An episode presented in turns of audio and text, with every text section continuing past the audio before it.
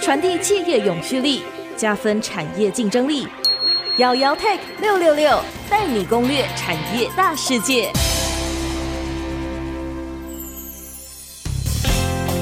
这里是 IC 之音竹科广播 FM 九七点五，欢迎收听瑶瑶 Tech 六六六。大家好，我是瑶瑶姚家阳。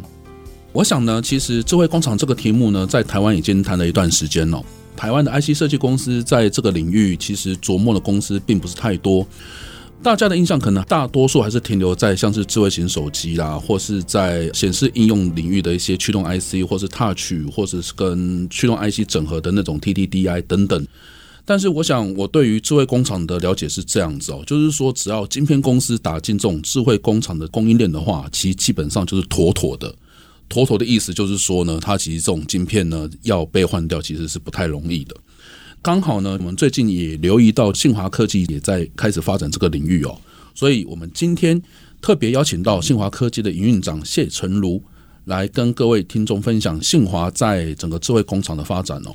那先请我们的谢成儒营运长跟我们的听众朋友打声招呼。主持人还有各位听众，大家好，我是新华科技谢成儒。好，从信华官网的一个资料来看哦，因为你们也从一八年一路到现在，也发表了几款就是类似像是智慧工厂的晶片哦，所以就是说，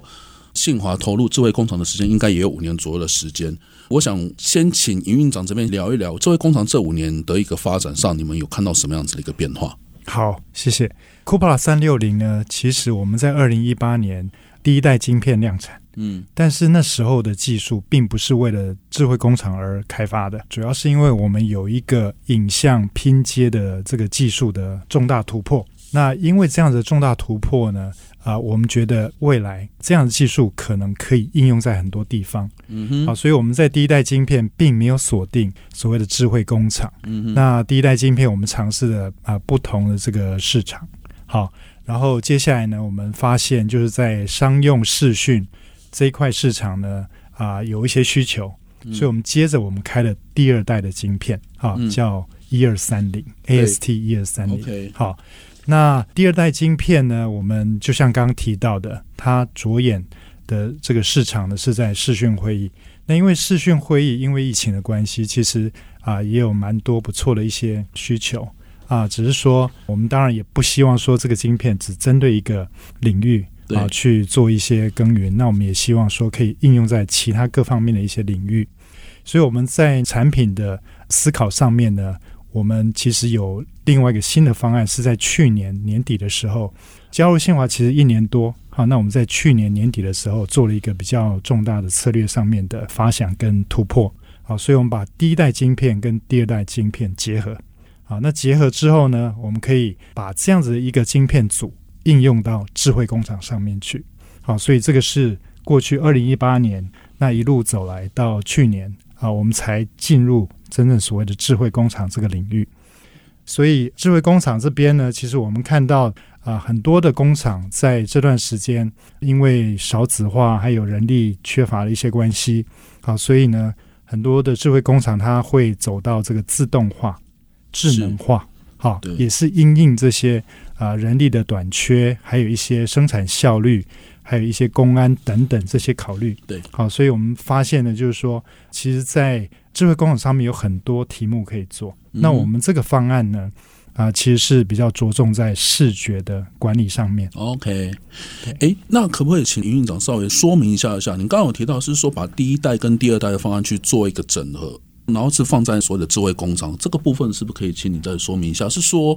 因为就我的了解，智慧工厂如果做视讯的话，那当然可能会有些影像的拼接，刚刚你有提到，但是我想很重要的应该是 camera 的部分。我相信现在的智慧工厂其实一定会有很多 camera。到处都会有，那这个部分跟你们这边的解决方案，是不是可以再帮我们的听众朋友再去 link 一下下这一块？没问题。对对，呃，没错，就像主持人刚刚讲的，其实不只是智慧工厂里面，或者是工厂有非常多的这个摄像头。对，好我想大街小巷，甚至于很多建筑物嗯，都有非常多的摄像头。那这些摄像头呢，你可以发现呢，它们都是一些比较传统型的。对好，所谓传统型的，就是单指向、单枪，嗯哼，好，然后呢，或者是有一些吸在天花板上面的一些没错，吸顶式鱼眼的一些摄影的这个摄像头。对，好，那这些摄像头呢，其实长久以来没有太多的突破跟创新。没错，好，大部分大家看到的都是这一类的嗯哼，这个摄像头。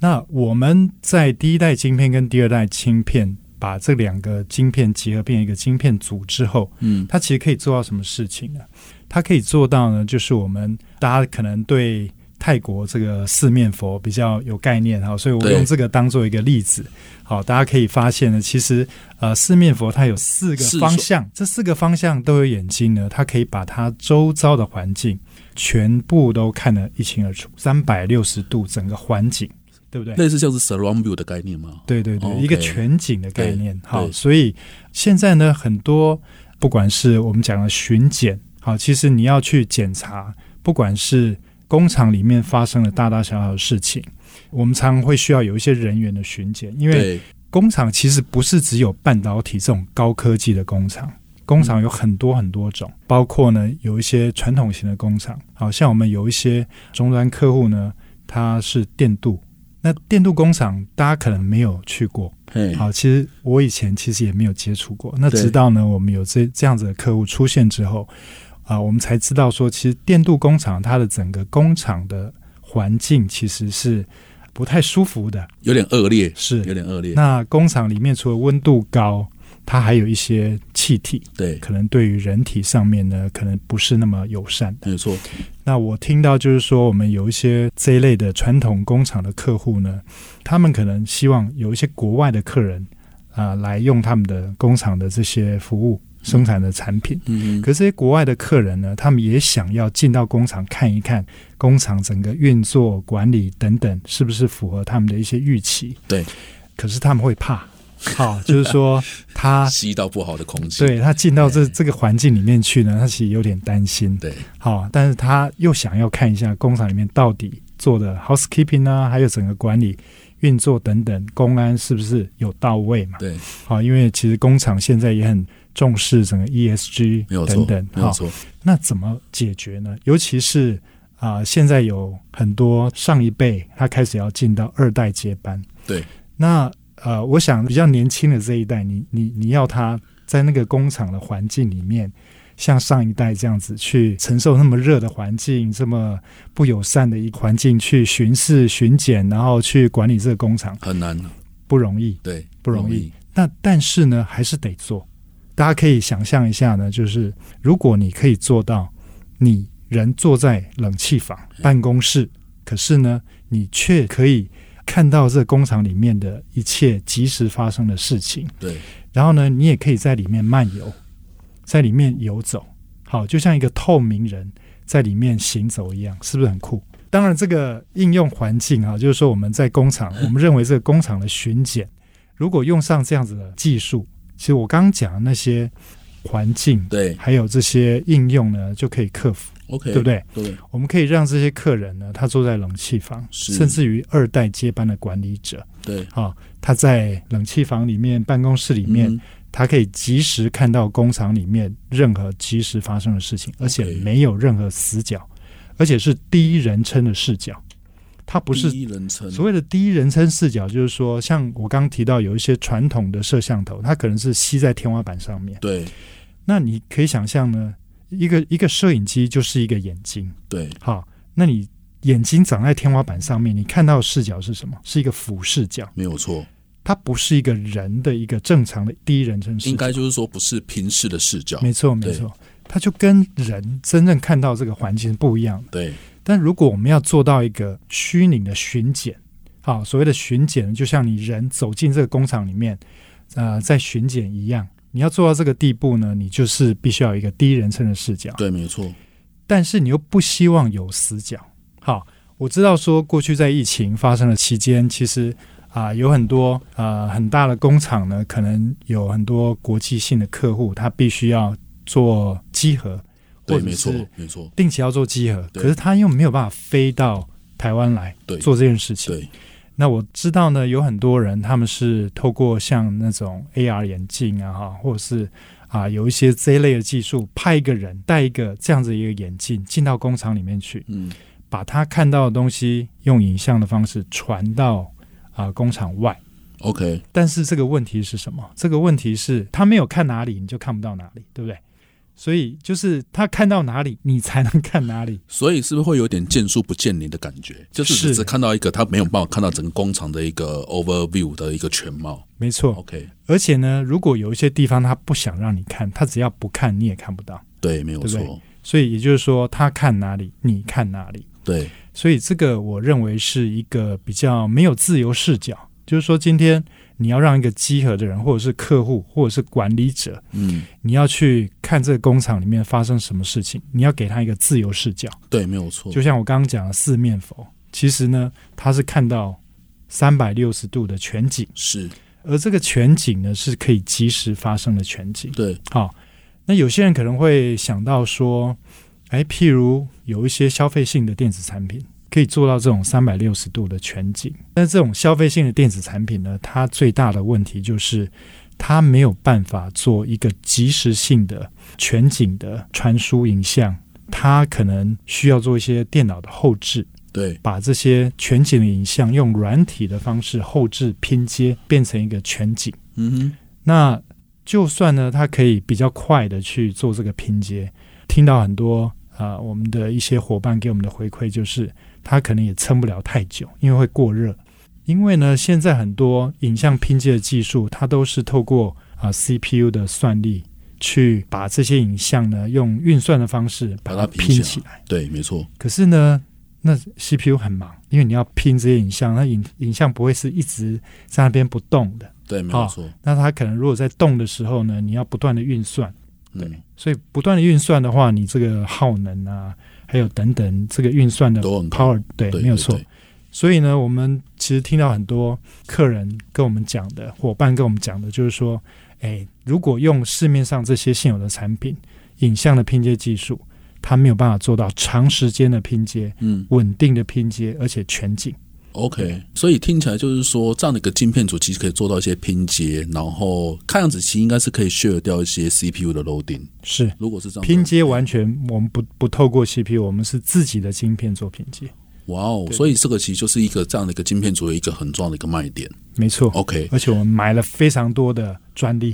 哦， 在里面对好了解。那一般我个人的了解哦，就是说对于智慧监控或是说所谓的 surveillance 安全监控这一块呢，我个人的理解是这样子，就是说智慧监控的晶片大概会分在两个区域。第一个区域呢，其实一般来讲就是刚刚我们那个营运长提到的，像是这种 camera 这一边，就是你会看到在很多各个角度都会看到 camera 这一块，这个晶片会是放在其中这个部分。另外一个部分呢，可能是在工厂里面的所谓的战情室这样的地方，那它就会放在那种战情室里面的 server 这一边。那它所扮演的角色，通常就是一个所谓的影像的拼接啊、影像的整合啊，或者是你要做到一些类似刚刚前面有提到的一些 surround view 的部分。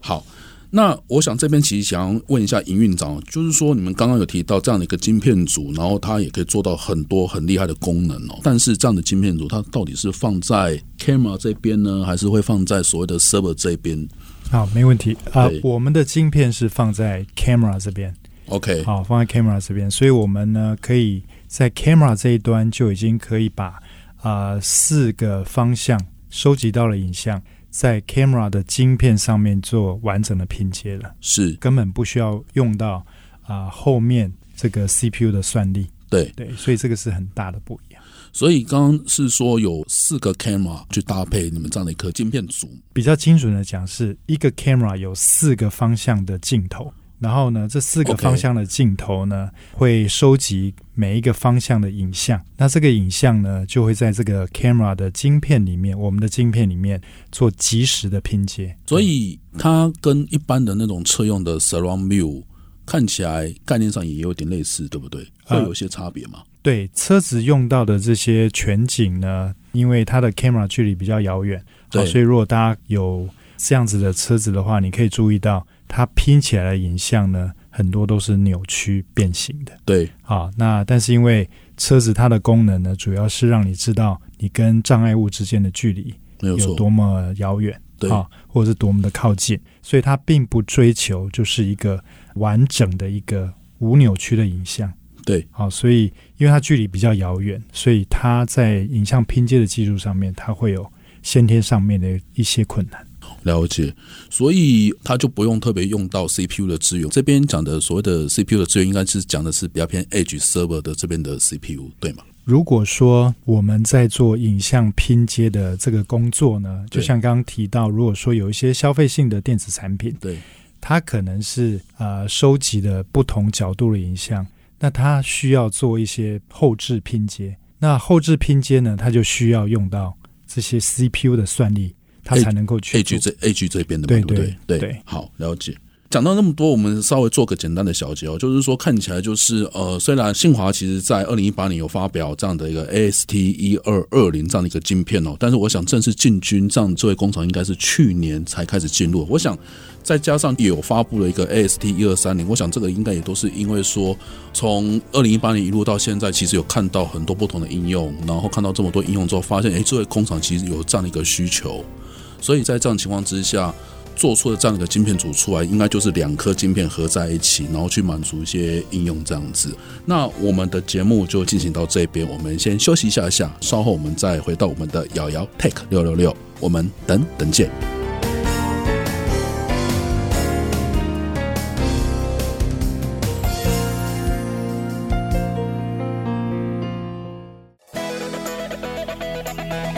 这里是瑶瑶 Take 六六六，欢迎回来，我是瑶瑶姚家阳。在下半段的节目开始之前呢，也跟大家稍微说明一下，我们的节目呢，除了在 IC 之音官网 AOD 可以随选随听之外，也同时在 Apple 的 Podcast、Google 的 Podcast、Spotify、KK Bus 有上线之外呢，也欢迎各位上 Podcast 搜寻瑶瑶 Take 六六六，记得按下订阅，才不会错过每一集的节目哟。我们接下来呢，想要请教一下营运长，就是其实以智慧工厂的角度来讲啊，其实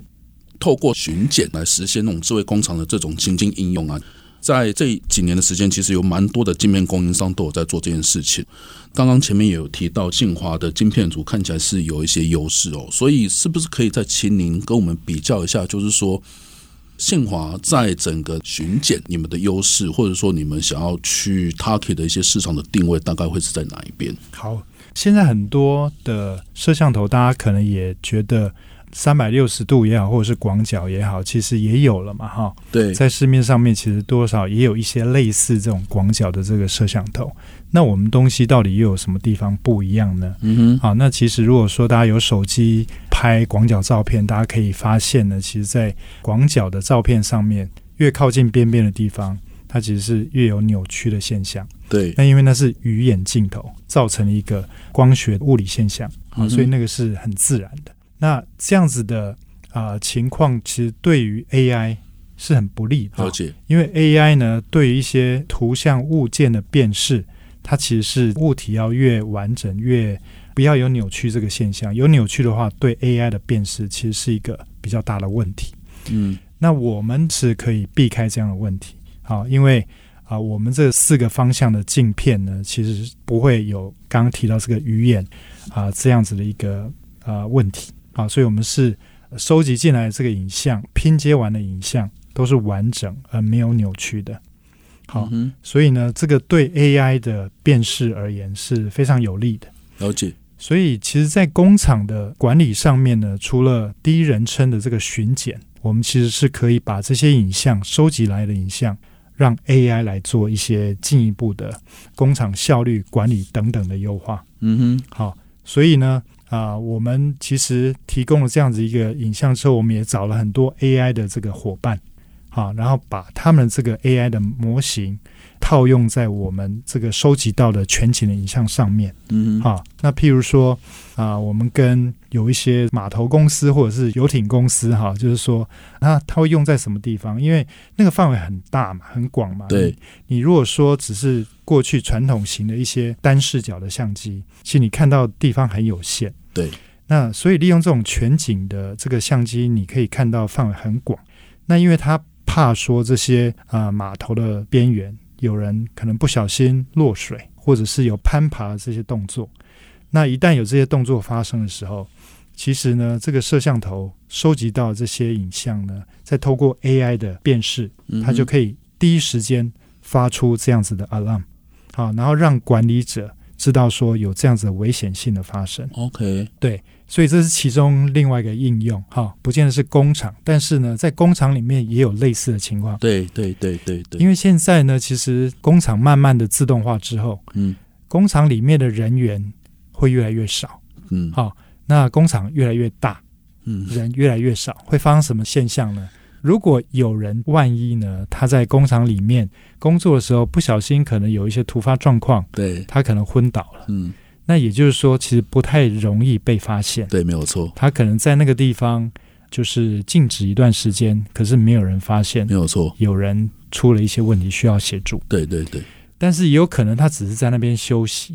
好，对，所以呢，这里面呢要透过一些 AI 去做一些辨识，以然后去做一些管理，其实是越来越需要了。对对，所以呢，啊、工厂里面当然各种摄像头，其实它会有一一一些问题，就是它有死角的问题，视线死角。对，那另外呢，它有非直觉的问题，就是说啊、很多呃大家可以想象一下，很多战情室里面或者是一些管理中心里面，它里面有很多很多的荧幕，那那荧幕里面呢切割成很多的方块，嗯每一个方块呢都是某一只摄影机照的一个角度。对如果你没有进过那个空间，你根本不知道那个地方在哪里。对也就是说，当那个地方，假设你真的看到一个人在那个地方需要协助的时候，你要找到那个地方，在那么大的工厂也没那么容易。对，没有错，对是所以呢，为什么我们需要呢？就是一个第一人称、一个全景、无死角的这样子空间的概念，对，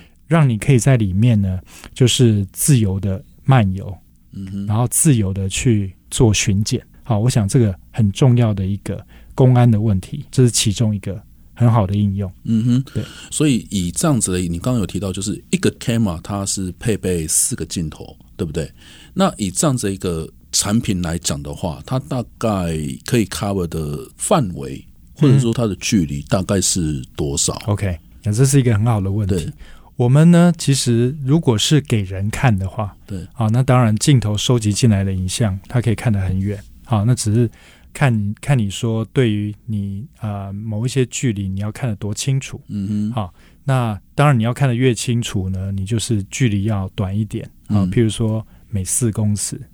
五公尺，你就装一个摄影机。哦，啊，那你就可以用人的这个视觉呢，你可以看得比较清楚。那当然，我们我们也有一些啊、呃 zoom in 的功能，但如果是给 AI 去看的话呢，它距离可以再更远一点是啊，譬如说十公尺，甚至于更远一点。其实 AI 的辨识啊，如果有一些啊，我们的一些伙伴公司，它的能力相当不错。嗯啊，哼，甚至于我们在全景影像收集上面呢，它在 AI 的辨识上面十公尺以上，它都还可以清楚的辨识到这些物件，甚至于更远。所以你们应该也会跟一些所谓的软体的 partner 一起合作，对不对？有点像是开发，有点像是 AI 的演算法的公司搭配你们家的硬体去做一些 co work。是所以其实你刚刚也提到一个重点，就是说最近 ESG 的公司治理这件事情啊，其实非常的重要。那我想，尤其在厂房里面，公共安全这个部分呢、啊，其实也是最近这几年大家很重视的一个议题。而且加上自动化程度其实越来越高的情况之下，的确人会越来越少。有些智慧工厂，我们会看到那种机器手背啊，那个一不小心被 K 到，你可能就真的是会重伤倒地，那你就真的会有点危险。所以我想，这样的一个技术应该是可以把人身的安全这件事情的保障，应该可以提升到在更高的一个层次。对不对没错对没对错对。这是一个很普遍的应用。那是不是我们请我们的营运长再稍微讲一下、哦？因为其实我觉得对于信华来讲，其实智慧工厂其实是从去年才起步嘛，哈。那刚刚其实私底下我们也有聊到，就是说信华对于这样子的一个智慧工厂，我们在讲巡检这一块，或者说更大的一个 view 来讲，其实我想信华可能还是会有一些产品的一些布局，或者是有一些想法，请营运长稍微讲一下，就是信华接下来的布局大概会是怎么样子？好，没问题。我想那个我们开了这几代的晶片呢，我们现在也已经开始在着手准备我们下一代的这个晶片。对，好，那这下一代晶片当然会用更先进的呃制程。嗯啊、哼，然后呢，会把更多这个场域它需要的一些功能呢，就是我们也考虑把它做得更完整，对，好、然后呢，把这个门槛拉得更高，嗯好、哼，那当然在整个布局上面呢，其实我们不只是做晶片，嗯我，们其实也把软体这方面相关的一些软体也做了非常完整的开发。那除了软体之外呢，我们甚至于在整个啊、呃这样子特殊相机的制造过程上面需要用到的特殊的校正，我们甚至也把这方面的设备我们也自己开发出来。好，啊所以这个是跟很多公司是非常不一样的。你们 OK？对你们是把晶片到整个 device 全部都自己搞定。可以这么说，就是 OK，我们 OK 考虑到呢，这个晶片将来用在相机上面，它做出来这个特殊的相机，它其实怎么样去大量生产？嗯，它大量生产的时候会碰到什么样的问题嗯啊？因为在这样子的一个影像拼接上面呢，其实大家可以想象啊，就是说你的镜头它不会是完美的水平，对，啊没有所以你错，所以你制造出来每一个相机，它可能多少会有一些误差呃误差。那你怎么样去做一些校正？对好，那这这些校正呢，现有的仪器设备是做不到的。 OK。所以呢，信华在这上面呢，我们也投资很多的人力跟时间，甚至于把整个量产的这个呃设备，好，那透过跟我们合作的厂商的开发，然后呢，呃，也发表非常多的专利，好，哦然后把这整个从晶片到软体